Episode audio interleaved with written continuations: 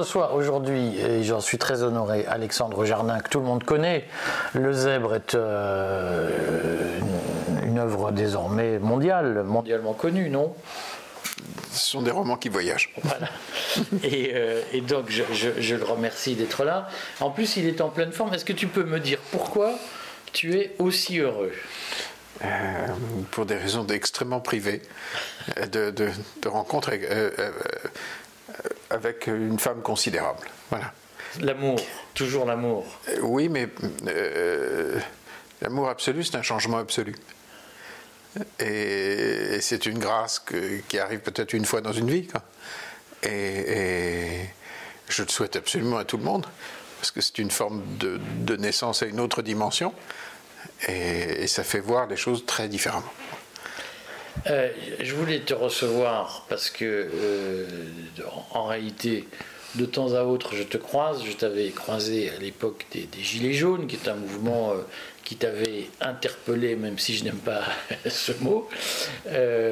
et, en fait, en 2017, tu avais annoncé ta candidature à l'élection présidentielle tu es une personnalité connue euh, pour tout un tas de raisons, mais euh, notamment pour ton exposition médiatique et littéraire, mais où avec euh, un certain nombre de romans, tu as un peu interrogé la conscience humaine et la conscience de notre époque, je veux le dire pompeusement comme ça. Et je me disais, tiens, ça, m'intéresserait de connaître. Je, suis aussi extrêmement militant associatif.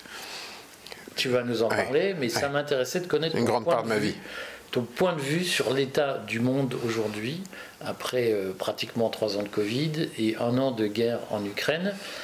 Comment tu sens les choses aujourd'hui, Alexandre? Parce que tu nous dis je suis heureux, mais est-ce que le monde peut nous rendre heureux?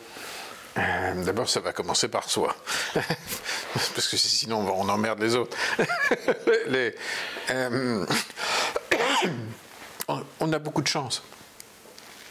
Parce que, en, tout cas, nous, Français, on, est très clairement euh, au moment où, tous les effets systémiques euh, qui ne marchent plus euh, se cumulent.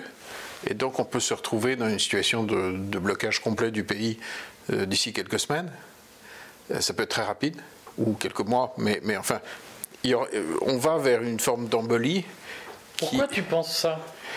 Parce qu'on l'annonce depuis des années, et puis finalement. Oui, mais, mais D'abord parce qu'il y a des réalités financières. C'est-à-dire que là, on est vers la fin janvier. Au mois de février, les gens euh, qui nous écoutent vont recevoir leur note d'électricité. En réalité, personne n'a idée de ce qu'il va recevoir. Il va y avoir beaucoup de surprises. Il va y avoir beaucoup d'incapacité dès lors de pouvoir payer des loyers. Il va y avoir toute une cascade. Euh, je ne parle pas des communes qui, ne, pourront pas faire face à un certain nombre de choses. Euh, je ne parle pas aussi de, de, tout cet artisanat qui se retrouve avec des factures qui sont absolument ingérables et des dispositifs d'aide publique qui en réalité ne sont, ne, sont pas tenables parce que parce qu'on a dans la loi de finances de cette année 505 milliards de dépenses pour 350 de rentrées. Un endettement historique. Ben, surtout, on voit bien que ça n'a plus, plus de rapport, en fait. Quand j'étais petit et qu'on parlait d'un déficit, il y avait encore un rapport entre les rentrées et les sorties. Mmh. Là, 350, 505, ça, devient nébuleux. et, que, et, que, les marchés financiers ne vont pas nous laisser continuer. D'ailleurs, ça a commencé le, le coup de l'an. En fait, il y a une cumulation de choses et qui ne sont pas liées au fait qu'il y aurait un méchant quelque part, un méchant Macron, je ne sais pas quoi, mais qui sont liés à des effets de système. Et, quand les élites, à un moment, ne veillent pas euh, à, corriger les systèmes, ça accumule des effets de système qui rendent la vie impossible. Et je ne parle pas, par exemple, des 1000 structures de distribution, de grande distribution, qui sont potentiellement en, risque de fermeture euh, avant l'été. Pourquoi Mais Parce que quand un supermarché euh, de 1000 mètres carrés bouffait 100 000 euros d'électricité, et qu'aujourd'hui, même s'ils sont très protégés parce qu'ils ont des groupements, euh, doit en payer 300 000 et que la marge est de 150 000, euh, le gars ou la fille ferme. Parce que c'est pas possible. Et, Ça pose le problème des marges. Les, les, les, les, gauche te diraient euh, il faut supprimer les marges. Non, non, mais je veux dire, euh, les marges ne suffisent pas à couvrir l'électricité. Mmh. Euh, or, on, sait que les entrepreneurs qui ont, qui, ont, qui ont ces magasins sont en général des entrants sur le marché, qui sont dans les zones plus périphériques. or, si tout à coup les gens ne peuvent pas acheter les couches culottes de leurs gamins, on fait comment? Si le boulanger ferme, et là en ce moment c'est assez massif, donc on a une gesticulation publique qui essaye de faire croire qu'il y aurait des réponses. En réalité, structurellement, nous n'avons pas les moyens. La France ne peut pas aligner les 200 milliards que l'Allemagne aligne. Euh, donc, euh, aligne pour l'instant, parce que tout, tout pour l'Allemagne aussi. Euh, oui, en fait, c'est des, donc, donc, on a des tas de problèmes systémiques. Et, donc, on, mécaniquement, on va devoir changer nos systèmes. L'hypercentralisme technocratique, ça ne ça marche plus. Ce ne sont pas des méchants. J'en connais plein. Euh, ce sont simplement des gens qui ont des modes opératoires qui, sont, qui, ne marchent pas, qui ne parviennent pas à résoudre les problèmes de manière significative ou pour un coût euh, décent pour la collectivité. Donc tout ça, fait qu'on va avoir l'opportunité historique de repenser des systèmes, puisqu'il va bien la vie ne va pas s'arrêter, Et le génie français ne va pas s'arrêter. donc on l'espère, on l'espère. Non, mais c'est impossible. donc on va devoir, euh, le couteau euh, sous la gorge, réinventer des systèmes. Et ce sont les moments de l'histoire peut-être les plus intéressants euh, les plus féconds qui vont, voir surgir euh, sur la scène publique des gens qu'on remarquait à peine. Il y a de très fortes chances, par exemple, que dans une situation de blocage où l'État et les partis et tout ce qui a perdu du crédit, finalement, euh, ne vont plus fonctionner, les derniers qui conservent du crédit, sont les maires. Ils sont portés de baffe, connaissent les gens, ils vivent avec eux. Et donc les associations de maires, par exemple, vont prendre un rôle considérable alors qu'en euh, temps tranquille, ils sont très, très, très polis et très soumis. Et là, ils vont, euh, brusquement, ils vont se retrouver à, réellement être probablement les dernières structures euh, capables de piloter un pays dans une situation très chaotique. Ça veut dire que tu crois à un effondrement? Non, pas un effondrement. Un collapse. C'est pas un effondrement. C'est à un moment, ça marche plus. Euh, quand un boulanger a euh, une facture d'électricité qui est multipliée par 8 et qu'un gouvernement arrive et dit on va faire un effort, on va prendre 20%. Euh, d'abord, il faut regarder comment, comment c'est payé, parce qu'en général, le type, il vit avec son banquier au téléphone en permanence. Donc, il est à quelques jours. il n'est déjà plus dans le temps de la réaction publique. Mais admettons euh, que l'État prenne 20 plus éventuellement d'autres 20% s'il remplit un milliard de papier. En fait, ça ne sert à rien. Euh, quand on est dans des. ça ne va pas servir à rien, ça va servir à quelques-uns. À ralentir un peu. À la marge. Voilà. Euh, et quand on dit vous paierez vos impôts et vos charges sociales un peu plus tard, sur un bilan, ça n'a aucun effet. un décalage de charges, c'est un décalage. C'est juste la promesse d'une mise à mort, une date ultérieure. Donc en fait, c'est pas possible. Parce qu'en même temps, c'est pas possible que la France n'ait plus de boulanger. Euh, en, même temps, euh, on doit conserver des structures de distribution pour acheter des rouleaux de papier toilette, euh, pour, pour que la vie ait lieu. Donc, ce qui est très étonnant, c'est que, en fait, ça marche plus. On voyait bien que les systèmes étaient déréglés depuis longtemps. Dans tout. On voit bien qu'il y a un problème éducatif, qu'il y a un problème dans l'intégration, enfin partout. Quoi. Bon, les, et que il n'y a pas des pervers, contrairement à ce que pensent un certain nombre d'allumés. De, Macron ne se lève pas le matin en se disant tiens, je vais faire fermer les boulangers. C'est pas vrai. Tu connais Macron ou pas? Oui. Et, Qu'est-ce qui se passe dans la tête de Macron? Tu vas forcément éveiller l'appétit des gens. Je, je, je, ne lui ai pas parlé depuis, que, depuis sa première élection. C'était à partir du moment où j'ai compris que Enfin, qu'il y avait escroquerie. Pourquoi tu dis qu'il y a escroquerie? Parce qu'il a été élu sur une promesse qui était belle. Il n'a jamais dit je suis pour une révolution technocratique avec 20 crânes d'œufs et polytechniciens qui vont tout piloter depuis l'Élysée. Mmh. C'était pas ça. Pourtant, en vrai, c'est ça. Ça a été l'hyper triomphe de la technocratie et de l'État hyper centralisé, c'est-à-dire aveugle. Et tu, tu, tu ne l'avais pas vu au moment de la campagne électorale Si, pendant, pendant. La Startup Nation, en fait, c'est ça. Pendant, mais moi je l'ai vu avant qu'il sorte du, gouvernement. Et, ensuite, non. tu l'as vu à quoi? C'est très simple. Quand, on posait des, quand je posais des, questions très précises sur la démocratie, est-ce qu'on donne un, pouvoir de. est-ce, qu'on fait voter les gens tous les cinq ans en leur disant vous comptez plus pendant cinq ans ou est-ce qu'on leur permet d'exister euh, il répondait pas. Tu lui as posé la question Oui, bien sûr. Mais oui.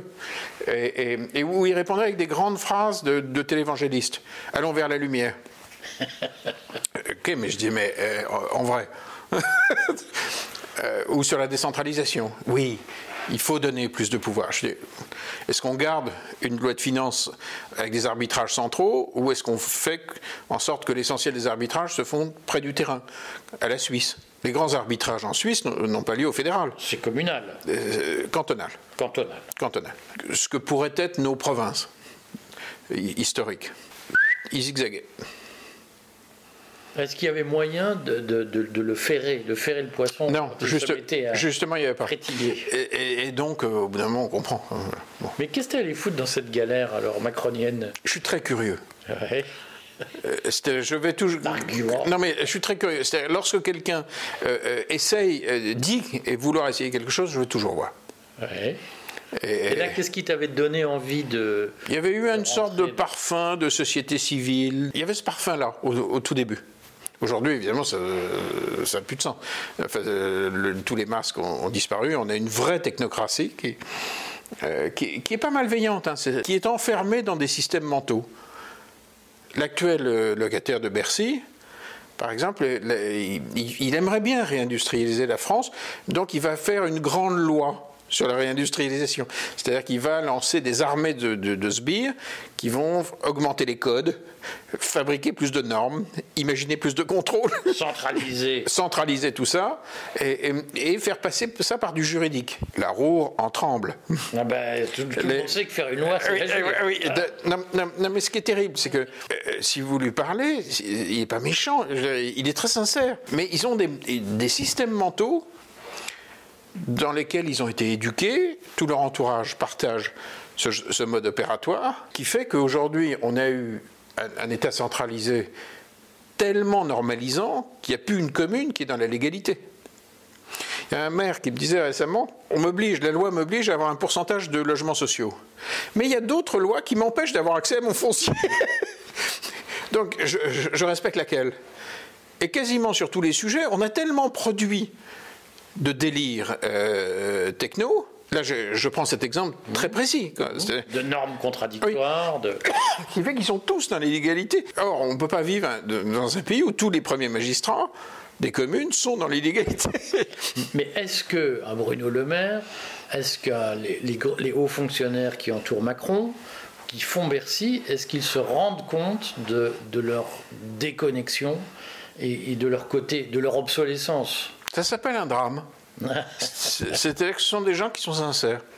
C'est-à-dire qu'ils croient encore que ça marche comme ça. Oui, c'est leur monde. Ils n'ont pas mesuré que ça marchait plus. Mais ils n'en connaissent pas d'autres. D'ailleurs, eux-mêmes n'ont jamais rien fait de leurs dix doigts. Ils n'ont jamais monté un camion pizza. Ben, Donc, et ça n'a pas marché. Oui, c'est très compliqué de demander à un être humain qui est dans, une, dans des croyances qui le tiennent debout de renoncer d'apprendre à penser autrement. Mais jusqu'où ils sont prêts? Parce que toi, tu nous fais une présentation sympa euh, en nous disant ils sont sincères, ils sont bienveillants. Mais c'est pour ça que c'est tragique. Mais ils utilisent quand même la violence. Tu te souviens quand même oui. des Gilets jaunes, il y a un certain nombre de gens pouvaient penser qu'ils étaient un peu excités, mais la répression a quand même été très dure. Mais les effets systémiques sont tragiques, ne sont pas rigolos du tout. C'est-à-dire que vous prenez euh, au départ, euh, quand, vous croisez Macron, c'est pas un type euh, assoiffé de sang qui a envie d'arracher des mains. Hein. non, non, en vrai, non. Mais comment il l'assume? Comment il assume de se dire l'ordre est maintenu parce qu'on a arraché cinq mains, éclaté huit yeux Les effets systémiques, je crois que ça rend fou. Je crois que quand quelqu'un est barré dans une direction mentale, il a une boussole du bien qui peut faire très mal. Sans état d'âme sans état d'âme parce que c'est comme ça qu'il décode le, réel. Alors, je, sais qu'on préférerait tous qu'il y ait des francs méchants et des francs gentils. Mais parce que ça. attends, mais Je, te taquine. Mais quand il a dit euh, vous allez dans une gare, vous, vous croisez des gens qui ne sont rien, quand il a dit j'ai envie d'emmerder. Ça veut dire que ça veut dire que c'est un type méprisant. Oui. Mais entre méprisant. Il dit je, je, veux emmerder les non vaccinés. Ça veut dire que c'est un type profondément méprisant. Mais, mais, mais il y a un océan entre méprisant et brute épaisse. Euh, après, c'est les systèmes qui fabriquent de la folie, de l'hyper-contrôle, ce qui est le métier premier de cet État technocratique, qui n'ont mhm. pas l'action. D'ailleurs, on ne recrute pas les gens sur leur capacité d'action. Ou alors, euh, on change complètement la fonction publique. Oui, non, mais on ne les recrute pas pour ça. On les recrute euh, comme professionnels de la complexité qu'ils vont créer. Mhm. Et de l'obéissance à l'ordre, de la loyauté. Oui, mais euh, c'est spontané. Ça, correspond à une vision du monde. Quand vous participez à une commission, en France, il y a toujours un gars ou une fille du Conseil d'État qui, prend les notes en bout de table et qui va remettre un rapport qui ne doit pas être trop brutal dans la culture administrative. Donc en fait, on ne prend jamais une franche décision. Rapide, exécutoire, euh, c'est pas dans les mœurs. C'est vulgaire. On va le dire comme ça. Dans la culture aristocratique, c'est vulgaire. Ça a l'air dingo, mais c'est vulgaire. C'est-à-dire que quand le rapport va être relu par le président du Conseil d'État, il va se dire Oh, quand même. ils se sont lâchés. oui, ils se sont lâchés. Donc, donc euh, or, quasiment toutes les décisions que nous allons devoir prendre vont être brutales. Et vulgaires. Oui, on va devoir faire autre chose que de lisser des courbes, comme ils disent. Ah, tu vas nous dire comment tu imagines le lissage des courbes, mais avant, j'aimerais que tu nous dises Combien de temps vont-ils retarder le moment où on va devoir lisser les courbes C'est fini. Et tu penses que c'est eux qui vont le faire? C'est-à-dire la caste au pouvoir, tu penses que c'est elle qui va à un moment donné décider de prendre les arbitrages impopulaires, de réduire les dépenses publiques, de... Non. Voilà. Alors, explique-nous comment, dans ton esprit, ça va se passer. Ben, c'est très rare qu'un système sache euh, s'autodétruire pour se recréer. C'est quasiment impossible en fait. C'est-à-dire qu'il y a des choses qui sont presque impossibles. Donc vont émerger d'autres, d'autres élites dans une forme de chaos euh, qui ne dépend pas de moi, hein. c'est pour ça que je peux en parler tranquillement, mhm. à un moment, quand ça marche plus. Quoi. Mhm. Par exemple, une faillite, un matin on se lève bah, et l'État n'a pas pu payer les retraites parce qu'il euh, n'y a plus d'argent. Alors ça, c'est encore, il sait à peu près faire parce que c'est dans son logiciel. Pourvu que ça dure. Mais en revanche, les comptes d'un boulanger, Là, c'est plus mystérieux pour eux. Hmm. Les comptes d'un artisan ou d'une entreprise qui tout à coup euh, a une facture euh, qui fait x12, par exemple, dans leur tête, euh, sortir du, système de fixation du, prix européen de l'électricité, qui est surréaliste et qui, qui, objectivement assassine notre industrie. Et protège l'Allemagne. Oui. Ils ne savent pas mentalement en sortir. Comment t'expliques ça? Je crois que les, représentations mentales ont un statut de vérité dans la tête des gens. Mais pareil, euh, chez les extrêmes. Hein. Je voyais à la télévision une folding qui expliquait que ce qu'il fallait, c'est que c'était s'attaquer aux milliardaires. Marine Tondelier. Je pense qu'elle écologiste. je, je, pense qu'elle. Je, je, pense qu'elle était sincère. Quoi. Elle, doit penser ça, qu'il y a une forme de résolution de la complexité du monde à, travers ce. Une baguette magique. Ah oui, c'était là qu'était le problème. Alors que euh, on a des effets de système, euh, des vrais systèmes. On a un système éducatif qui structurellement n'est pas pilotable avec un million de gens. Si ça avait été possible moi, je, connais personnellement beaucoup de gens qui ont été ministres de l'Éducation. Franchement, c'est pas des salauds. Hein. S'ils avaient pu. Oui, mais est-ce qu'ils travaillaient, est qu'ils travaillaient en poste lorsqu'ils étaient en poste? Est-ce qu'ils connaissaient les Oui, ils savaient gérer leur complexité. Ce qui ne veut pas dire agir. Et, d'ailleurs, pudiquement dans la vie médiatique, on dit à ce moment-là, les journalistes respectent beaucoup et disent ils connaissent ces dossiers. Voilà, ils connaissent les dossiers. Connaître ces dossiers, en général, ça veut dire être pas trop mauvais dans la complexité qui ne sert à rien. dans le pilotage des rivalités internes. ou dans les arbitrages, les trucs, comment faire pour pas se faire coincer par le Conseil d'État, machin. Et comment zigzaguer pour que le Conseil constitutionnel euh, ne s'énerve pas trop.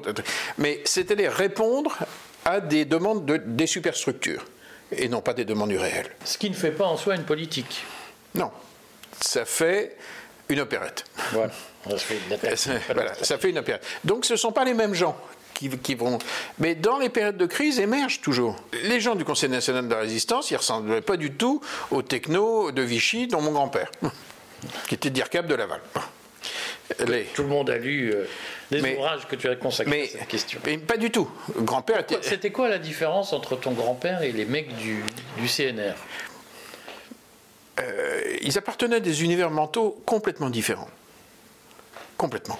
Leur boussole morale n'était pas la même. Mon cher grand-père, qui était quand même un type extraordinairement dangereux, euh, par exemple, pensait qu'il fallait maintenir à tout prix le fait français. Tu l'as connu personnellement Oui, bien sûr. Est-ce qu'il était sympa? Non. Est-ce qu'il était très autoritaire Très. Très séducteur, très fascinant, très dangereux. Comme Macron, d'une certaine façon, c'est un séducteur. Non, oui, très. Il est maladivement bouffé par son ego. Mais, mais euh, non, non, mon grand-père était beaucoup plus dangereux. C'est-à-dire qu'il n'était pas contre le fait que la police française arrête 70 000 juifs, parce que c'était la preuve qu'il y avait une police française. Et il n'aurait pas été contre l'ouverture de camp si les barbelés avaient été made in France. C'est qu'ils sont partis dans une folie criminelle. Mais qui était une forme de folie mentale. Et, et, et, et s'il n'y a pas eu de culpabilité chez un homme comme ça, et, dans ma famille, c'est parce qu'ils avaient le sentiment de faire le bien. C'est pour même, ça qu'ils ont été aussi dangereux. Même après la, la, la, la ah oui. découverte des images de Schwitz. De... Oui, parce qu'ils avaient fait le bien. Ça aurait pu être pire. Enfin, etc., etc. Quand quelqu'un est barré dans une boussole mentale à laquelle il croit, il peut, il devient très dangereux. Et tu penses que nos hauts fonctionnaires aujourd'hui, enfin ceux, la caste, ceux qui font le système, sont aujourd'hui partis dans ce je pense qu'ils sont de devenus contradiction avec eux-mêmes. Je pense qu'ils sont devenus fous. C'est-à-dire qu'ils ont présenté une loi de finances avec 350 milliards de rentrées pour 505 de sorties. C'est-à-dire qu'on a quitté le domaine de la raison. C'est le dernier budget de Louis XVI. Oui, oui, oui voilà. Non, non, mais que des gens à peu près éduqués, ayant réussi toutes sortes de concours, qu'il n'y en ait pas eu un dans le bureau qui ait dit on devient complètement dingo là. On a perdu le, on a perdu le sens commun. Non, non, non, non. Il y en a toujours qui expliquent que c'est pas si grave. D'ailleurs, ils calculent, c'est extraordinaire. Ils ont inventé l'impasse budgétaire est, est, calculée en pourcentage du PIB. Oui. Le PIB étant aussi une, une abstraction, parce qu'on ne le croise jamais au coin de la rue, ils arrivent à du 3, 4, 5, je sais pas quoi. Bon, c'est fait un petit chiffre. Mais la réalité, c'est 350, 505. Donc ils sont dans des représentations. Donc ce sont d'autres élites qui vont monter, proba très probablement issues des territoires, de nos provinces, de nos régions, de nos communes, où là il y a des gens qui sont excellents. On a vraiment en France des, des, des administrateurs euh, de communes qui ont mené des franches réussites. On a vraiment des gens extrême, extrêmement efficaces qui n'ont rien à voir avec les fous qui, qui, qui jonglent avec les chiffres. Tu, tu, nous dis que d'autres élites vont arriver, mmh. mais est-ce que ça va être un mouvement naturel ou un mouvement euh, brutal Est-ce que ça va être fluide ou violent? La dernière fois qu'on a eu une grande période de, de réglage du pays, c'était en 58. On ne peut pas dire que ça a été calme. oui, mais il n'y a, a, pas eu de diffusion de sang en métropole. Ça n'a pas été 1789. On n'est pas passé loin de complications. Certes, mais elles n'ont pas, elles, elles n'ont pas eu lieu. Et c'était des complications militaires. Oui, c'est problématique quand les parents veulent sauter sur Paris. il y avait quand même une crise considérable. Donc en général en France, il y a un peu une crise considérable. Je ne dis pas ça, c'est pas mon choix. Hein. L'histoire se fait en France plutôt comme ça. Parce, parce qu'on a des gens qui ont eu des pensées ossifiées. C'est-à-dire? Ils ont un sens du bien et du mal D'abord, qui ne coïncident pas. Quand, quand l'homme de Bercy dit je vais faire une grande loi sur l'industrialisation, en général, il pense sincèrement faire le bien. C'est ça qui est épouvantable. Tu en discutes avec lui ou pas Puisque tu connais tout le monde? Non, je ne discute pas avec eux de, de, depuis qu'ils sont arrivés au pouvoir. Mais d'ailleurs, je ne pense pas que ça serve à grand-chose. Euh, J'ai discuté un moment avec, euh, avec le ministre de l'Éducation. L'ancien ou l'actuel? Euh, Le précédent, que j'ai vu, mais empêtré dans sa propre machinerie, incapable de faire appliquer ce qu'il avait en tête. Euh, c'était mais un point. Euh, Comment on explique ça? Mais parce que c'est pas possible. On ne peut pas. Euh, un État technocratique est dirigé par la technocratie, c'est tout. Et qu'est-ce qui concrètement le freinait dans, dans son action? Quand on nomme un ministre en France, mmh. Il reçoit un premier coup de fil quand il arrive dans son bureau du directeur de cabinet de Matignon, qui l'informe du directeur de cabinet qu'on lui a choisi. Déjà, il perd son bras droit. Parce qu'il faut dire que le directeur de cabinet est au fond Pilote tout. un vice-ministre choisi en lien direct avec l'Élysée. Oui, techniquement. Donc, il est très rare qu'un ministre français choisisse son directeur de cabinet, sa directrice de cabinet. Ensuite, il reçoit plein d'autres coups de fil des grands corps de l'État qui euh, informent le, le bienheureux que pour son cabinet, on a pensé, vu la complexité des choses, à tel ou tel, et on lui envoie. Il découvre en général que Bercy lui a laissé une toute petite ligne budgétaire pour engager peut-être une ou deux personnes en qui il aura confiance. Donc en général, l'individu qu'on voit à la télé est bloqué. C'est une marionnette. Oui. Et il y a le mardi quelque chose que vous ne voyez jamais à la télévision, qui est la conférence des directeurs de cabinet. C'est-à-dire que les gens nommés par celui de Matignon, ou celle de Matignon, c'est en général un homme, ils se concertent le mardi pour faire les arbitrages. C'est-à-dire qu'entre gens nommés, tout ça fait des arbitrages et on commence à rédiger le mardi après-midi un truc qui s'appelle les bleus, c'est-à-dire les ordres internes de l'État, la veille du Conseil des ministres, qui a lieu pour rigoler le lendemain. et ça, que vous envoyez Marine Le Pen ou je ne sais pas qui à l'Élysée, ça a lieu. Et ça fait 50 ans que ça a lieu. Or, pourquoi pas à une époque où leur mode de pensée était opératoire? Ça a bien reconstruit euh, l'après-guerre. Ça, bien, ça correspondait à peu près aux besoins de la société. Puis ensuite, ça s'est déréglé. Et là, ça marche pas. Ça fait que le boulanger se retrouve avec un prix européen ah, qui l'assassine. Sauf à se dire qu'à Bercy, il y ait consciemment quelques rédacteurs de bleu qui disent on préfère quelques boulangeries industrielles à une infinité de petits boulangers du coin. Ça peut exister aussi. Il y aura un rapport comme ça qui finira par tomber. Mais à un moment, le réel marche plus parce que les gens veulent leur pain. Mais ils peuvent avoir du pain industriel. Ils l'achètent chez Auchan, chez. La mort d'une boulangerie dans un village, c'est la mort du village. C'est pas un enjeu de bouffe. c'est un enjeu. Est-ce que tu penses qu'il y a des technocrates qui trouvent qu'il y a trop de villages en France Plein. Et qu'au fond, il y a plein de rapports comme ça. Densifier la vie urbaine, comme on dit, euh, limiter l'artificialisation des sols. Est-ce que c'est ah, une politique? Est-ce qu'il y a aujourd'hui une politique de diminution du nombre de villages en France? Il y a pire. Il y a une technocratie qui rêve d'avoir des interlocuteurs comme eux, à la tête des régions, à la tête des agglos et à Bruxelles. Et ils y arrivent. C'est-à-dire qu'ils mettent tellement de normes et, de trucs que les agglos se structurent pour répondre aux besoins des technos de Paris et à Bruxelles, vous avez les mêmes. Vous avez une grande unité en fait d'approche qui est extrêmement juridique, extrêmement contrôlante, extrêmement peu créative, qui ne s'intéresse pas au comment. C'est le grand trou noir. et, en même temps, la vie médiatique marche parce que vous ne verrez jamais dans un débat un parterre de journalistes qui va dire Vous faites comment? C'est quoi le plan? Lundi, on fait quoi? Ah Oui, parce que ça, n'intéresse pas les journalistes eux-mêmes. Comment vous faites pour qu'un terrain, si on doit construire une usine, que les travaux démarrent lundi? Nous savons tous que c'est impossible. Ah, dans leur cerveau, c'est impossible. Oui. En, physiquement, c'est tout à fait possible. Il faut, venir, euh, faut, venir avec des grues et construire. Ce sont deux réalités différentes, Alexandre. Non, mais euh, physiquement, c'est possible. Nous sommes d'accord. c'est comme l'application des, des OQTF. Et en fait, quand ils vous expliquent pourquoi c'est impossible, ils ont raison dans leur cerveau. Et dans leur système. Et dans leur système. Qu'ils ont mis en place. Ils ont, eh mais comme ils, comme ils moulinent tout ça, euh, euh, donc effectivement, dans ce système, ils ont raison. C'est-à-dire que c'est pas un salaud qui voudrait pas que, que ça se fasse pas. Pourquoi c'est important que ce soit pas des salauds? Puisque ça fait plusieurs fois que tu me le dis. Parce que c'est bien pire. Mais au fond, quand tu, exerces un métier et que, que tu, deviens un bourreau, tu parlais de ton grand-père sans vouloir me mettre ta vie familiale. Oui, au départ, c'est pas un salaud comment, on devient un salaud? Comment ton grand-père est devenu un salaud, si tu me permets de euh, euh, faire offense à une mémoire Je ne vais quand même pas faire d'analogie si forte avec la technocratie actuelle, c'est comme d'autres circonstances. Mais quand on ne voit plus l'autre, et les croyances technocratiques ne voient pas l'autre, ne voient pas qu'il y a un entrepreneur qui a besoin de bâtir son usine.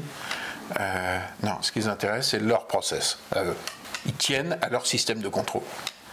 Et, en fait, quand on ne voit pas qu'on a un être humain en face de soi. Euh, ce qui est grave quand même, ce que tu dis, quand même le, signe d'une vraie gravité, toxicité de la situation. Mais euh, les révolutions arrivent comme ça. Hein. Elles, arrivent parce que c'est grave de ne pas voir l'autre. Dans ses besoins fondamentaux, dans ses aspirations. et, plus on centralise, plus on fabrique ça. Parce que euh, centraliser, ça veut dire que la fille ou le type qui va prendre une décision, on va le faire au regard de rapports et de chiffres et de moyennes. La moyenne, ça n'existe pas. c'est jamais personne. on est, d'ailleurs, on n'est jamais dans les moyennes. Donc, ils ont des systèmes mentaux. Euh, c'est pour ça que moi, j'ai écrit ce livre qui s'appelle Les magiciens. Parce que c'est l'histoire de, tous les gens qui m'ont appris à sortir de systèmes mentaux qui ne marchaient plus. Qui t'ont désappris, en oui, fait. Désappris. En fait, il y a une vertu du désapprentissage. Il y a un héros, euh, dans la trentaine de héros euh, de mes magiciens, il y, en a un qui m'intéresse beaucoup, qui est un Portugais, dont l'histoire n'a pas retenu le nom, mais qui est fondamental, qui s'appelle Gilles Hans. En 1434, il est le premier gars qui monte sur un bateau envoyé par Philippe le Navigateur, un Portugais, qui envoie Gilead sur un bateau pour franchir ce qu'on appelait à l'époque le cap de la peur. Ça faisait 2000 ans que l'occidental et l'oriental s'arrêtaient devant le cap Bojador au large de la Mauritanie en pensant qu'on tombait. Oui, c'était plat. Et puis, boum, boum. Et que, oui, il y avait des monstres. Mais que. Et ça avait. Aujourd'hui, évidemment que ça nous fait rigoler, mais à l'époque, personne rigolait. Ça avait un statut de vérité. Comme un fonctionnaire qui arrive et qui dit les OQTF, c'est pas possible.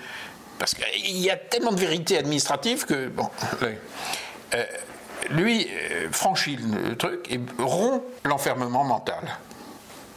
Avec son petit bateau, il franchit, il réussit à mater son équipage qui pense qu'ils vont tous crever. Mhm. Il descend dans le golfe de Guinée, il voit qu'il y a des populations sur les plages, il remonte au Portugal, il va voir Philippe le navigateur qui, qui avait armé son bateau et il lui dit on tombe pas.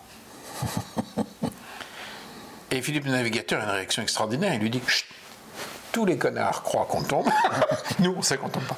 Et c'est comme ça que les Portugais vont partir à la conquête du globe. Parce qu'ils ont l'avantage de ne pas être prisonniers de la peur. Et, pour, pour moi, c'est quasiment une fable. C'est-à-dire que quand on n'est pas prisonnier de la peur, quand on va voir derrière les caps de la peur, en général, on conquiert le monde. Et c'est probablement ce qui va nous arriver. Oui, mais alors, je vais reprendre ta question tout à l'heure. Comment Comment ça va se passer selon toi Évidemment, personne n'a de boule de cristal. Alors, je pense que d'une manière ou d'une autre, il va y avoir un blocage. Mais un blocage mécanique. C'est que. Alors, ça peut partir, partir de la réforme des retraites.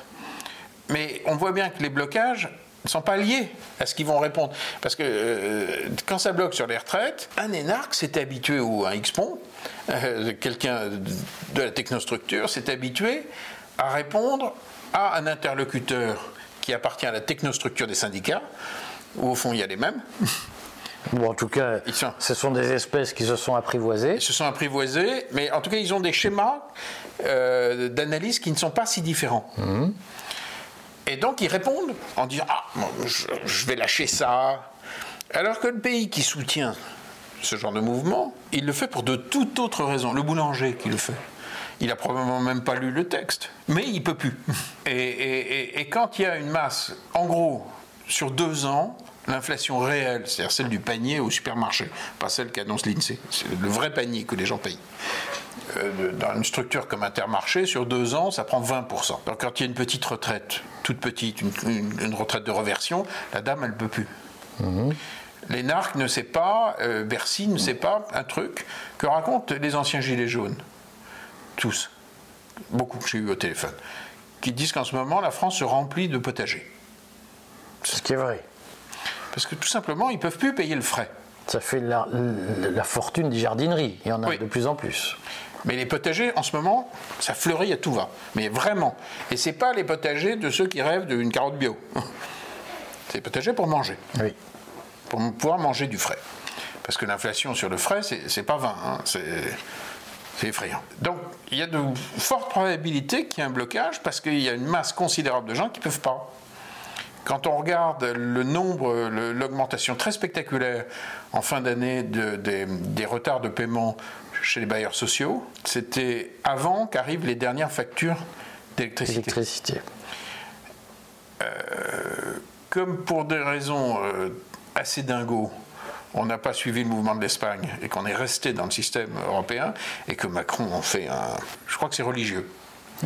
Euh, je pense que de- dans son architecture mentale, c'est. L'européisme Oui. est une religion. J'ai rien du tout euh, contre de grandes politiques européennes, mais celle-là est foireuse. Le- le- le- le- D'ailleurs, quand on écoute le- le- les interviews t- tout à fait nettes de l'ancien patron euh, de Gallois, l'ancien patron d'Airbus, on peut pas dire que ce soit un anti-européen terrible. Le mec qui était à la tête d'Airbus, il dit faut se barrer tout de ce système de- de- avant qu'on soit ratissé. Bon, en fait, tout s'accumule. Donc, un blocage, c'est un moment, ça part d'un truc euh, apparent. Donc, quand on va allumer les télés, on va voir des gens qui vont dire que c'est lié à, à- à la réforme des retraites ou je sais pas quoi. On, on verra bien. Alors qu'en réalité, c'est beaucoup plus profond. Et pendant ce temps-là, vous avez un gouvernement qui continuera, par exemple, à, à parler des retraites, euh, pendant- euh, alors que les gens parleront d'autres De choses. remplir le caddie. De remplir comme le caddie, voilà. Il y, a, il y a quand même, je, je reviens quand même sur cette histoire de Alors, potager. alors, comment on va en sortir? Il y a quand même une sécession aujourd'hui, c'est-à-dire que les gens ils prennent leur potager aussi parce qu'ils veulent être indépendants, autonomes du système. Oui, mais c'est pas philosophique. C'est que quand ils vont au supermarché, comme en moyenne ça a pris, euh, la marque que je viens de citer, ça a pris 20 28% sur deux ans, le frais, 28. On est chez les fous, quoi. Bah, il faut qu'ils mangent. Et, et- et ils, ont, ils veulent quand même manger des salades. Donc les gens se débrouillent comme ils peuvent, quoi. Mais, mais qu'une grande puissance euh, industrielle mondiale en soit à faire des potagers, n'est pas très bon signe. Le- le- donc, il y aura une forme, comme un moteur qui se grippe. quoi. Et, et moi, mon sentiment, c'est qu'on en sortira euh, par un leadership des grandes associations de maires. Et parce que par chance, on a des très grands leaders. Qui par exemple? À la tête de l'AMF, on a Lisnard, qui est un très grand leader, qui est un homme qui a énormément réfléchi à ces, blo- à ces blocages systémiques. Alors que traditionnellement, les partis de droite sont aussi jacobins et centralisateurs que les autres, que, que, que- que tous d'ailleurs. De- de- de- Et Lisnard, pas du tout. C'est un des rares vrais réformateurs de, la machinerie. À la tête de- des maires ruraux, vous avez un, homme d'exception euh, de l'association des maires ruraux qui s'appelle Michel. Euh, je vais retrouver son, nom de famille, qui est un géant euh, vosgien qui a triplé la population de son village avec des politiques complètement atypiques qui est un homme qui jouit d'une très grande autorité dans le monde des maires ruraux. Mais l'autorité et, et le crédit moral, vous ne l'avez pas euh, parce que... Enfin, vous l'avez ou vous l'avez pas, quoi. Lisnard est très respecté parmi ses pairs. Michel, je vais retrouver son, son à la tête de la MRF. C'est dur l'âge. Hein Oui, terrible. Mais parce que c'est un homme que j'aime beaucoup dans la vie. Mais c'est un vrai grand leader. Euh, le- le- c'est accessoirement celui qui, parce qu'ils ont le civisme dans la peau, ces deux-là, par exemple. Le- le- c'est des républicains euh, qui ont, des valeurs. euh, donc, euh, lui avait lancé les, cahiers de doléances qui ont quand même sauvé Macron. Sauf que, il le dit lui-même avec une grande honnêteté, c'était un fusil à un coup. Ils ne pourront pas le faire deux fois. Ça, voilà. Puisque l'autre. on peut euh, tromper voilà, une, une fois, fois voilà, 1000 personnes, oui, mais, pas. voilà, voilà. donc bon. Mais il faut bien savoir que c'est pas parti de, de l'Élysée cette histoire. C'est parti des, des maires ruraux. C'est-à-dire que quand ça, quand ça chie vraiment, quand la société vraiment euh, crie, ce sont eux qui ont les- la marge d'initiative. Mais ce coup-ci, ils ne pourront pas sauver l'État central. Quel conseil tu donnes aux gens? Parce que je vois tous ceux qui vont regarder la, la vidéo, qui vont être passionnés Oui. d'ailleurs, vont se dire Ah, il faut que je prépare le collapse, le- l'effondrement, ou le grand bordel qui se prépare. Ah, mais, ça peut Quel conseil tu donnes aux gens pour le préparer? D'abord, d'avoir une grande confiance en nous. C'est qu'on on est un très grand peuple. on a été capable au cours de notre histoire de, de profondément se restructurer de nombreuses fois. Donc c'est pas parce qu'on a un système qui est à bout que les carottes sont cuites. Euh, imaginons qu'on euh, qu'on soit à Noël 43. Euh, on n'aurait pas le moral. Hein. Il y a des, nazis qui galopaient dans les rues, des gens arrêtés, des, camps qui, qui, fonctionnaient à plein. Si, si, je vous avais dit, il n'y a plus que 6 mois à tenir, après on se tape 30 années de croissance avec les. Beatles, clo-clo. Ça n'aurait pas paru très crédible. Donc en fait, on a une, des capacités de rebond, je dis bien 6 mois plus tard, hein, ça commençait. Enfin, il y a eu un petit passage quand même douloureux entre 44 et 45. Oui, mais euh, la logique positive était enclenchée. Certes. Donc, et après, ça va très vite. C'est-à-dire qu'on a des capacités de rebond. Pourtant, à Noël 43, euh, bon, disons un an, un an et demi, mais dans des délais extrêmement rapides, on a eu un pays qui a rebondi de manière assez prodigieuse. Mmh. Euh, avec un changement d'élite. D'un coup, le CNR, qui n'était pas du tout prévu, ils sont sortis d'où ces gens? De, Ça sortait pas des, partis traditionnels. Ça, 1958, euh, c'est quand même le chaos. Hein. On ne voyait pas comment se sortir de l'histoire coloniale. Ah ben, on a franchi. Euh, les... En fait, le pays invente ces grandes élites réformatrices au moment où il en a besoin. Et donc tu penses que ce travail est à l'œuvre en, en, cours de maturation Oui, tout à fait. Euh, comment euh, tu, tu, rassures les gens qui vont se dire oui, mais il pourrait y avoir une dérive révolutionnaire, des têtes qui tombent, du sang qui coule, de comment on Parce que quand on voit un certain nombre de, gens, euh, ah Marine Tondelier, s'il y avait plus de milliardaires, ah, les, les agités vont, vont, avoir le, le, ciboulot euh, en ébullition. Bon, très délirants vont délirer un peu plus. Il bah, faudra qu'on soit courageux. C'est énigmatique. Non, mais les uns et les autres. Ça va aussi dépendre de ce que nous ferons qui nous soutiendront. Est-ce qu'on soutiendra de vrais processus de transformation ou est-ce qu'on suivra des cinglés Ça va dépendre de chacun. Euh, parfois on suit les deux en même temps. Parfois il y a des cinglés qui ont des bonnes idées. Oui, mais à un moment, il faut quand même des gens assez tête froide qui vont bâtir. Moi, j'ai une très grande confiance dans, la puissance d'administration différente de, de, nos, de nos provinces. C'est-à-dire que je ne suis pas sûr qu'il y ait un homme providentiel mais je suis sûr qu'il y a un territoire professionnel. toi, quelle est ton actualité là-dedans? Est-ce que tu as des projets personnels ou est-ce que tu comptes apporter une action personnelle dans l'évolution euh, un peu brutale de ce système J'aiderai les mouvements de mer. Parce qu'il faudra qu'il y, ait des intellectuels, qu'il y ait des gens engagés dans le monde associatif, issus de la société civile, qui soutiennent ces gens. Tu vas les aider comment? Allez, ça un, petit scoop, un petit scoop. Ça va se faire. Ça va se faire. Parce qu'on rappelle que tes associations sont très engagées dans, dans la mixité, dans le bleu-blanc zèbre. Ça dépend, ça, dépend des problèmes à régler. Ce sont beaucoup de gens qui sont d'abord très opérationnels, très efficaces, qui obtiennent des résultats. C'est toujours ça qui m'obsède. Euh, si on veut euh, mener une très grande révolution euh, culturelle pour monter le niveau d'éducation, le, le, niveau de réussite de nos banlieues et de nos territoires ruraux, il y a plein d'outils, mais ils ne sont pas dans les cervelles de Bercy. Je prends un exemple, par exemple, de, de, gens qu'il faudra soutenir. Euh, il y a une association prodigieuse qui, s'appelle Demos, mhm. qui est adossée à la Philharmonie de Paris, qui crée des orchestres symphoniques dans les banlieues, en, en, demandant aux parents de participer au chœur. Quand dans une banlieue, vous créez un, un orchestre symphonique, que ça implique des centaines et des centaines d'enfants, de parents, quelques années plus tard, le quartier n'est plus le même. Il y en a combien aujourd'hui des orchestres des en France? Qui sont plutôt où? Euh, Beaucoup en Ile-de-France, pas que, mais il en faudrait 2000. Euh, C'est plutôt quel type de population qui participe, euh, qui, qui, fait ces orchestres? Ce qui est prodigieux, c'est que c'est une révolution culturelle, c'est une révolution de l'attention et donc de la réussite scolaire. Mmh. C'est une révolution pacificatrice et culturelle. J'aimerais qu'on en installe beaucoup aussi dans la ruralité. J'aimerais qu'on en installe beaucoup dans nos zones les, plus abîmées, les moins intégrées. Mais ça, c'est des travaux de fond. Mais des outils comme ça, il n'en faut pas un. Il en faut beaucoup. Mais, la France a inventé ces systèmes. C'est disponible. Ça, c'est des vraies élites. Ce sont des gens euh, qui savent faire.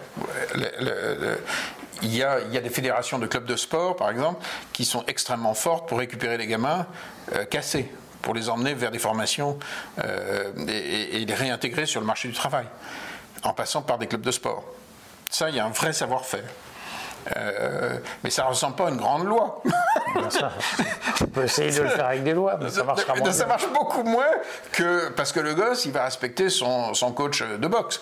Probablement. Euh, évidemment qu'il va l'écouter. Ou, ou, son coach de, de foot. Parce qu'il veut revenir en club de foot, alors il l'écoute. mais, mais, mais, je, prends, je prends des exemples comme ça. Moi, je suis le cofondateur d'un énorme mouvement qui s'appelle Lire et faire lire. On a embarqué 20 euh, 000 retraités qui font lire 750 000 enfants.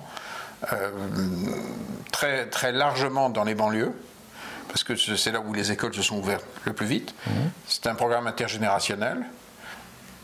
Euh, il faut qu'on nous donne les moyens à un moment de monter, je dirais à, terme, entre 50 000 et 100 000 retraités, si on veut une vraie révolution culturelle. Pour que chacun compte vraiment et que chacun ait de la valeur, parce qu'on a un problème de valeur, y compris de valeur économique. Mhm. Si on paye mal des gens, c'est qu'il y a un, problème de valorisation de leur potentiel, mhm. de, de compétences, de formation. C'est un effort qui ne pourra pas être lancé à partir de l'État central. Pour une raison simple, c'est que s'ils avaient pu le faire, ils l'auraient fait. Encore faut-il qu'ils en aient envie? Non, mais c'est pas dans leur schéma. Eux, ils font des dispositifs et après ils demandent à la société de rentrer dans les dispositifs. Vous appliquez. Bon, euh, merci de, cette, euh, de ta disponibilité pour cette longue. J'espère que tu reviendras nous présenter l'évolution de tes actions associatives et puis euh, tes impressions, parce que je suis convaincu que plein de gens ont été passionnés par tes révélations d'insiders sur la, la, vie politique contemporaine. Il y a un tel éloignement entre les élus et, les gens ordinaires qu'il y a une incompréhension. Je dirais surtout entre, entre ceux qui pilotent vraiment la, technocratie. Et, et, je sais que vous auriez bien aimé que je les charge plus. Non, pas du tout. Oh, non, pas et moi, je crois que je crois que les, les, grandes catastrophes naissent presque toujours de gens qui veulent faire le bien. les libertariens ne disent pas autre chose. Malheureusement. À bientôt, Alexandre. À bientôt.